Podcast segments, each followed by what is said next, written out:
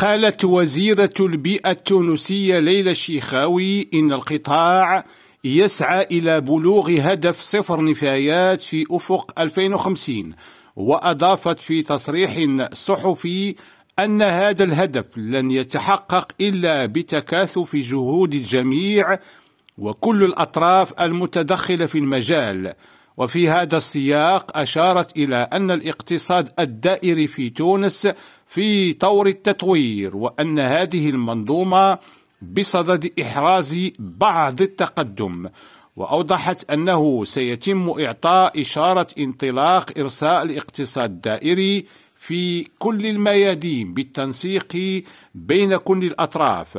ومن شأن الاقتصاد الدائري أن يخلق فرص عمل وفق الوزيرة على اعتبار أن النفايات تشكل مادة أولية للاستثمار من خلال تثمينها من قبل الشركات.